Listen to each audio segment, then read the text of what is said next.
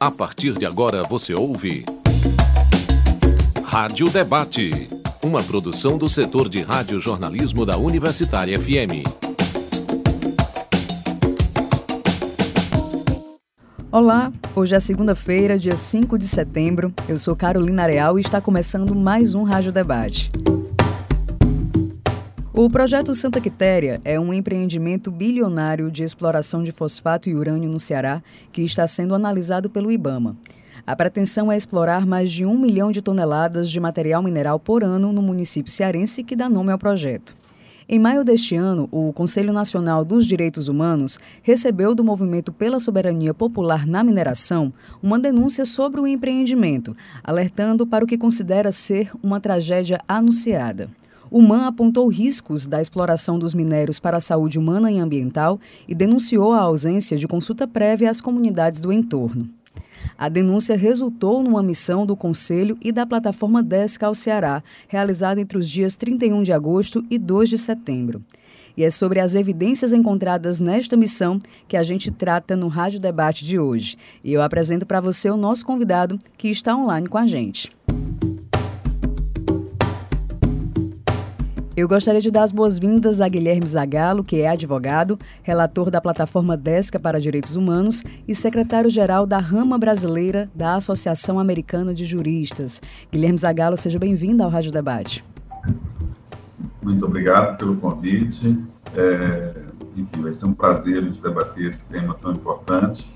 É, muitos assuntos ainda dependem, vamos dizer assim, de algumas respostas por parte dos, dos atores envolvidos, mas já, já, já conseguimos coletar bastante informações em relação a, essa, a esse, a esse problema.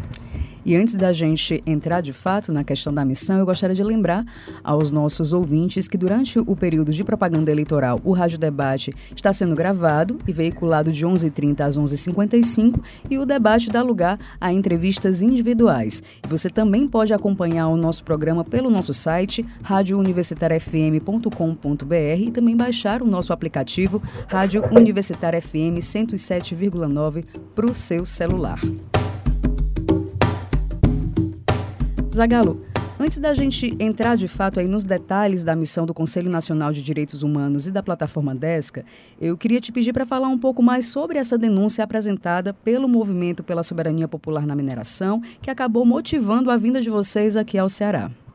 Bom dia aos ouvintes da Universitária FM.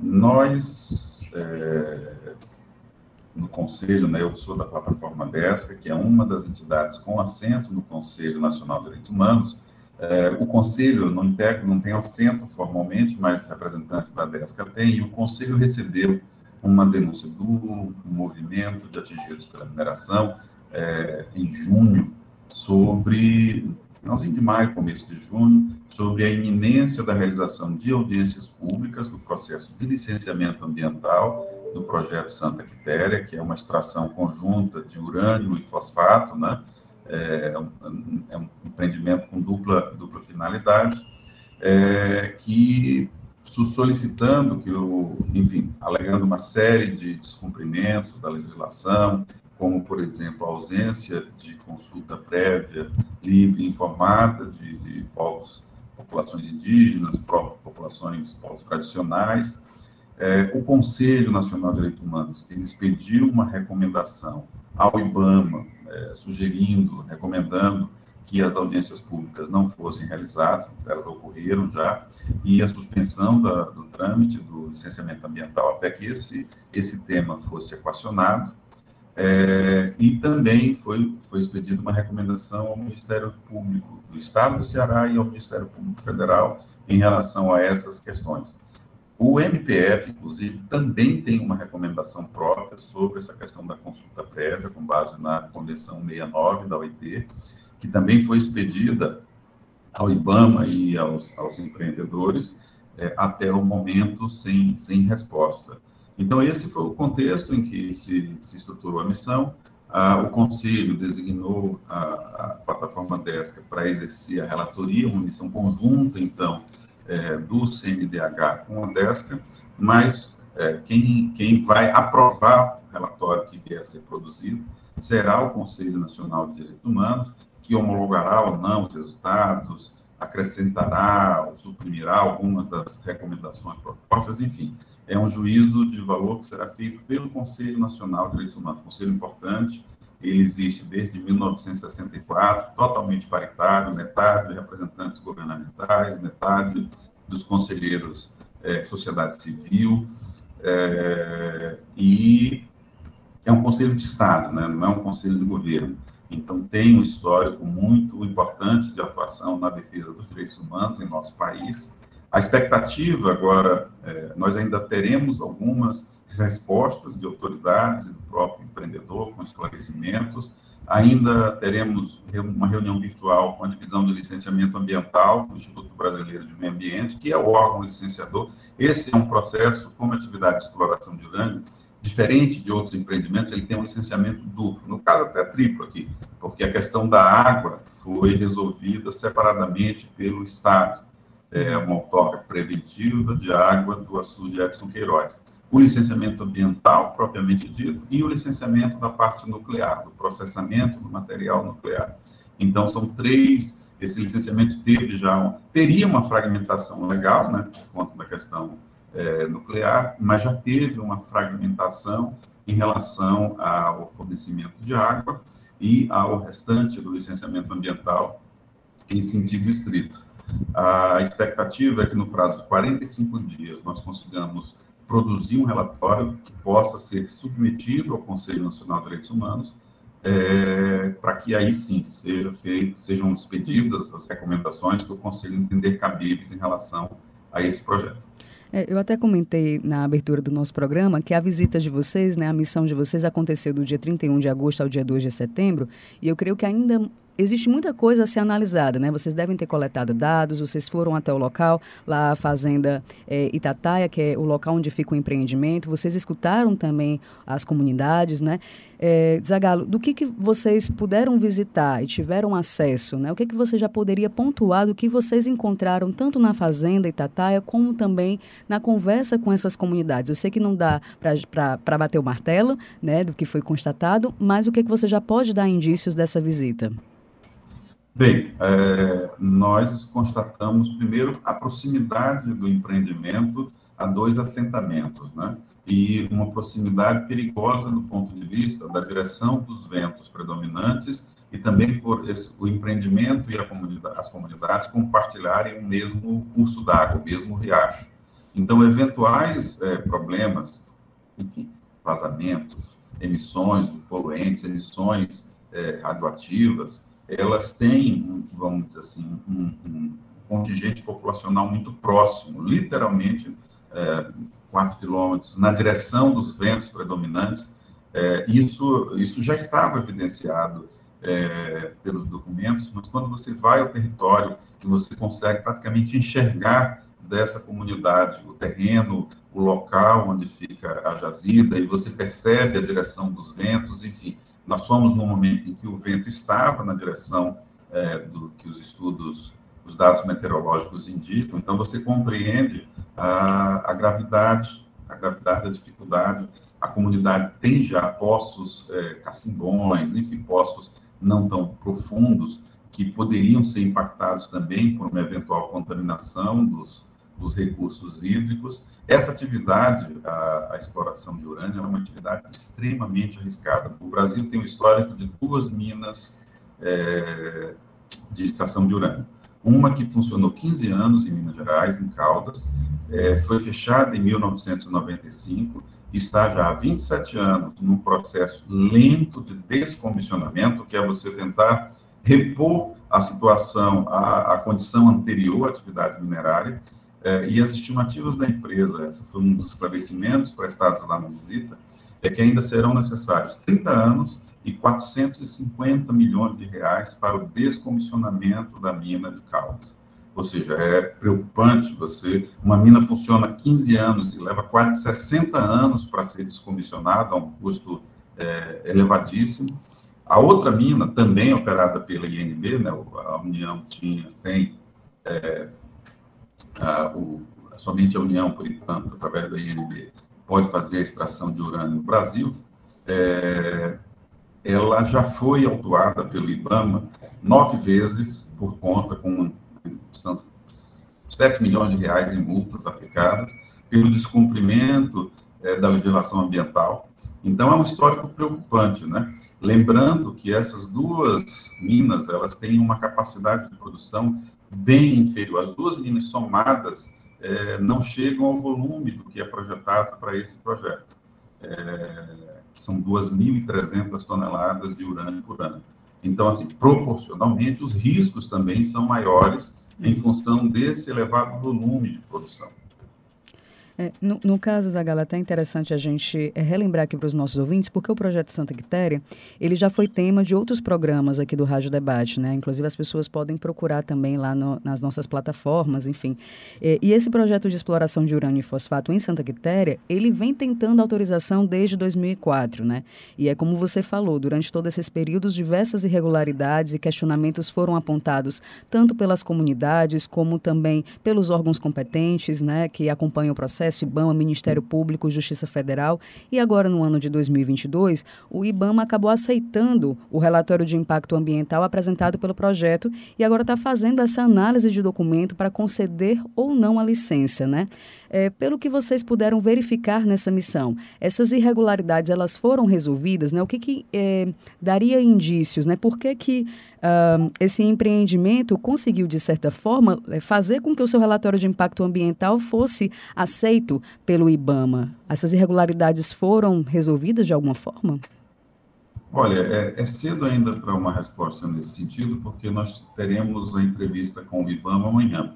Por enquanto, o que nós sabemos é que o IBAMA considerou suficiente o, o estudo apresentado para a realização de audiências públicas, mas não sabemos se posteriormente, com o que eles ouviram nas audiências públicas, soubemos, a comunidade relata que no mês de julho, no mês subsequente às audiências públicas, o IBAMA esteve nas comunidades é, para aferir alguns dados técnicos.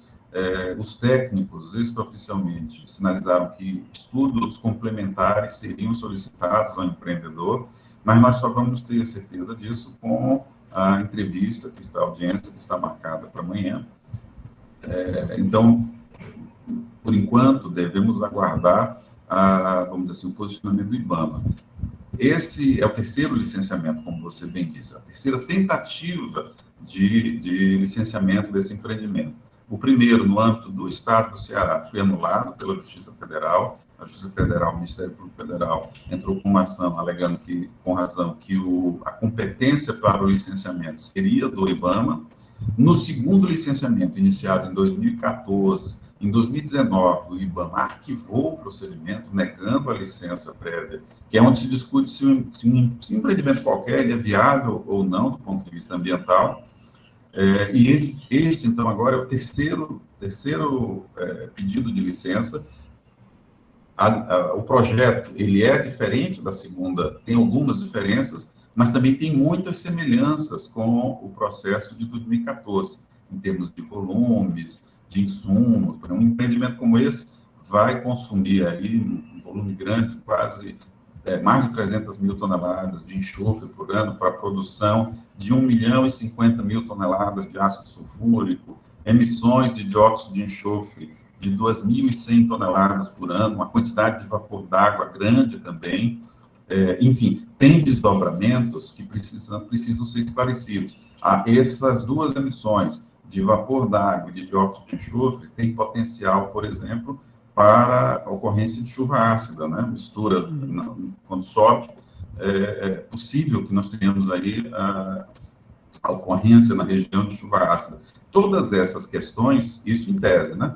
Todas essas questões têm que estar é, suficientemente é, respondidas, enfrentadas por um estudo de impacto ambiental. E queremos crer que o IBRAMA, com a competência dos seus técnicos, enfim, com toda a experiência na, no licenciamento de empreendimentos com potencial elevado de, de, de, de poluição, enfim, de interferência sobre o meio ambiente sobre as populações, vai analisar, vai é, checar todos esses desdobramentos para ver se o que já foi apresentado é suficiente ou não. Então, sobre esse aspecto do licenciamento ambiental, nós precisamos, antes de qualquer é, é, análise mais, vamos dizer assim, mais conclusiva, ouvir o órgão ambiental. Eu ia até tirar uma dúvida com vocês, Agalo, que a gente está falando aqui do projeto Santa Quitéria, pensando também nas comunidades ali do entorno, mas eu acredito que essa avaliação também do impacto seja prolongado, assim, acho que tem uma análise também de como isso pode interferir também em outras cidades, inclusive até aqui na capital Fortaleza, eu acho que também tem esses desdobramentos, não? É, pela peculiaridade da, da extração de urânio, é, o prolongamento desse impacto, na verdade, ele não é só espacial, ele também é temporal, né? Nós, no empreendimento comum, vamos dizer assim, numa fábrica, numa mina, é, numa usina termoelétrica, hidrelétrica, ao cessar a operação daquele empreendimento, você tem aí os, os resíduos, os rejeitos, você tem uma, um, um, um, impacto que foi produzido, mas ele diminui a intensidade dos seus, dos seus efeitos em função da cessação de operações. No caso de material nuclear, que nós temos aí o decaimento do urânio, o urânio é o elemento mais pesado que ocorre na natureza, né? Então, ele, quando manuseado, ele vai se decair, é, é o que se chama de decaimento do urânio, ele vai se transformando em outros minerais pesados também, mas nesse processo tem emissão de radiação, radiação alfa, radiação beta, principalmente, mas também radiação gama, e isso é, com tempos variados, né, mas que pode chegar aí a centenas de anos. Então, os impactos da atividade nuclear, eles têm que ser analisados não somente no aspecto é, espacial, né, até onde é, nós teremos o impacto do empreendimento. E esse é um ponto que é bem questionado, é, por exemplo, na fixação, é, aí que são questões mais técnicas. Qual é a área de impacto do empreendimento? Essa discussão é uma discussão que, que está acontecendo no licenciamento ambiental, houve uma opção do empreendedor de ter uma, uma área mais concisa, mais, mais fechada, vamos dizer assim, é, e provavelmente o, o, órgão licenciador deve estar verificando se essa, essa, essa visão mais fechada, se ela é adequada, se ela é suficiente. Pode ser que alguns dos estudos complementares que sejam solicitados sejam no sentido de ampliar a área impactada, mas isso falando do aspecto é, temporal, é, espacial, né? No aspecto da, da, radioatividade, que aí cabe à Comissão Nacional de Energia Nuclear, é, temos que ter preocupação com o aspecto temporal, ou seja, nós podemos estar falando de um empreendimento com impacto para as futuras gerações, por centenas, até centenas de anos. Então, tudo isso tem que ser examinado. É, é só olhar o que aconteceu em Caldas, né? A mina fechou em 95, tem mais 30 anos ainda de investimento, ou seja, funcionou 15 anos, só o descomissionamento vai levar quase 60 anos, se concluído, né? É, não sabemos ainda se esse prazo vai ser atingido. Sobre a visita Zagala, a gente teve a informação de que o prefeito de Santa Quitéria foi convidado para participar do momento né, da, da missão lá no território e que vocês também solicitaram reuniões com a governadora do Ceará, Isolda Sela, e também com representantes do Poder Legislativo. É até importante falar para os nossos ouvintes que o empreendimento ganhou o aval do governo do Estado para ser executado. E aí a minha pergunta é, né, a, a missão, ela de fato foi recebida por essas autoridades? Aí eu já aproveito e faço uma segunda pergunta, né? Que avalia avaliação vocês fazem sobre a atuação dos poderes públicos frente às denúncias de violações no projeto Santa Quitéria? Olha, é, a prefeitura chegou a confirmar a participação na oitiva das comunidades lá no, no assentamento de Morrinhos, é, vizinho à fazenda Itataia, né, onde está localizada a jazida, mas não compareceu, também não enviou justificativa. Não sabemos se vai apresentar algum documento é, ou com informações ou com justificativos ao longo desses próximos dias. O IBAMA local, ele, ele foi convidado é, à unidade de superintendência do Ceará, mas não compareceu, é, embora, no caso, é, eles poderiam prestar algumas informações secundárias. Né? As informações principais serão prestadas pelo, pela, pelo setor do IBAMA que coordena o licenciamento, a DILIC, reunião que deve acontecer é, na, amanhã. É, o governo chegou a ser contatado, mas não confirmou a agenda, mas nós fomos recebidos por duas secretarias, Secretaria de, de Recursos Hídricos e a, a, a parte ambiental também do governo.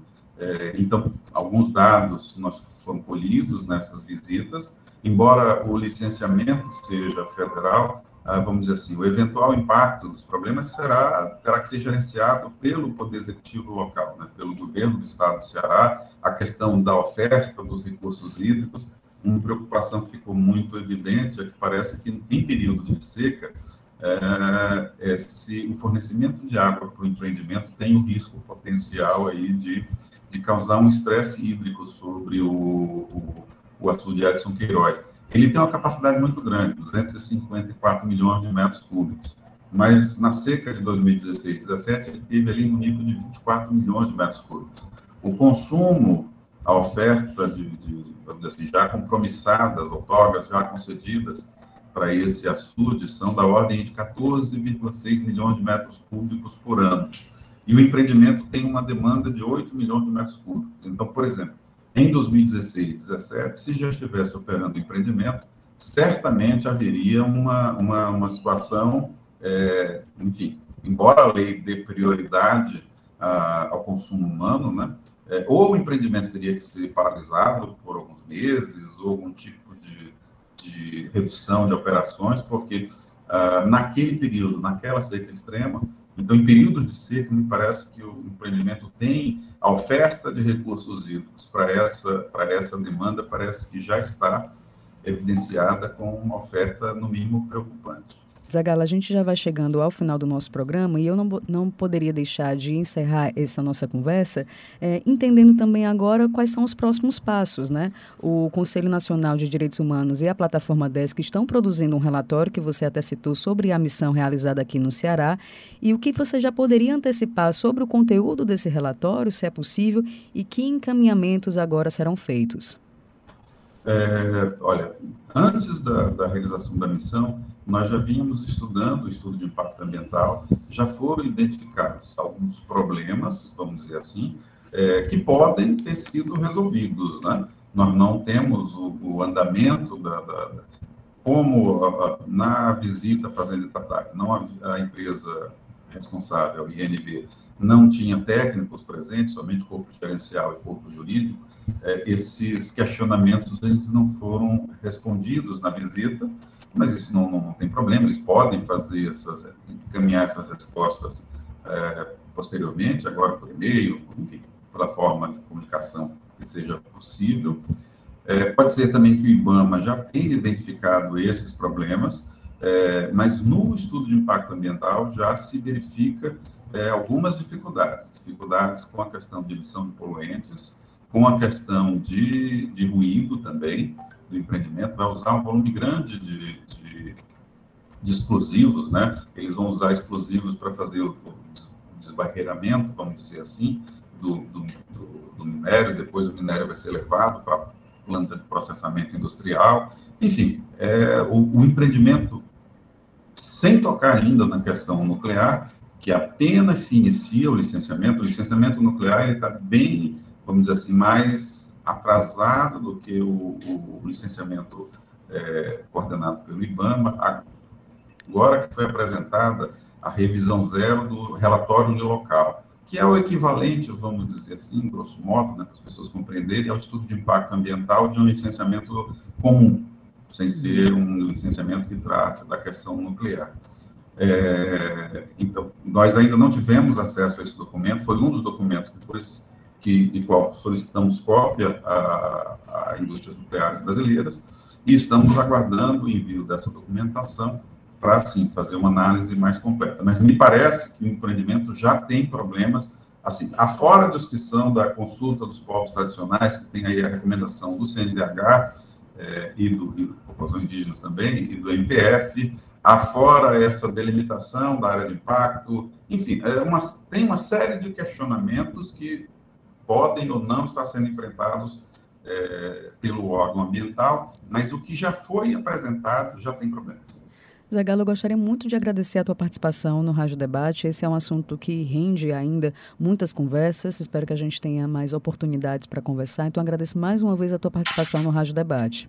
Carolina, eu que agradeço o convite, a oportunidade de discutir um tema dessa importância é, nós estamos falando, inclusive, não só da geração presente, mas também das futuras gerações, né? Do que pode acontecer numa porção grande do território do estado do Ceará. e do nosso país, né, os problemas de contaminação, enfim, a, o mundo descobriu da pior forma possível as consequências, os riscos da atividade nuclear com, com o desastre de Chernobyl e a, a longevidade dos, dos impactos, dos efeitos, ou seja, não, não é uma questão que, que se resolve facilmente é, e nem rapidamente. Então, toda cautela deve ser adotada quando se discute a viabilidade do empreendimento dessa natureza. E olha que estamos falando de uma coisa bem mais simples, né? uma atividade de mineração e não da produção em si de energia, mas também isso é, implica no manuseio de material com emissão de radionucleidos, é, enfim, uma coisa, esqueci até de falar, já estava até terminando, uma coisa que nos chamou muita atenção na oitiva das comunidades foram os relatos de taxas elevadas de câncer nas comunidades. Nós estamos checando essas informações, buscando os dados estatísticos é, no Sistema Único de Saúde para confirmar. Vamos ter alguma dificuldade, porque me parece que a, os dados que estão disponibilizados no SUS, no DataSUS, são agregados por município, e me parece que o problema é mais focalizado no entorno lá da jazida, mas os dados que foram mencionados na audiência pública, só para dar um exemplo, uma comunidade, o Saco do Belém, com 379 famílias, relatados 30 casos de câncer. É uma taxa elevadíssima, é, não, não foi detalhado em qual período esses casos ocorreram, um, um ano, dois anos, cinco anos, mas só a quantidade de casos num contingente pequeno de população já mostra que tem alguma coisa diferente, alguma coisa preocupante que pode estar acontecendo nessa porção do território. Eu vou até te agradecer, Zagalo, por ter trazido essas informações. Né? É importante que as pessoas estejam atentas a isso. É algo realmente muito sério. Por isso que o Rádio Debate de hoje é, abordou a missão do Conselho Nacional dos Direitos Humanos e da plataforma DESCA no Ceará para verificar as denúncias de violações de direitos humanos do projeto Santa Quitéria, um empreendimento de exploração de urânio e fosfato. Zagalo, mais uma vez, muito obrigada pela tua participação. Eu sou Carolina Real e o Rádio Debate fica por aqui. Você acompanha aí o nosso programa também nos aplicativos, é só procurar por Rádio Debate no Spotify, Deezer e outros tocadores. E esse programa teve produção de Raquel Dantas. Até mais. A Universitária FM apresentou Rádio Debate. Programa do setor de radiojornalismo. Produção Raquel Dantas. Coordenação Lúcia Helena Pierre. Apoio Cultural Adufse Sindicato. Realização Rádio Universitária FM. Fundação Cearense de Pesquisa e Cultura.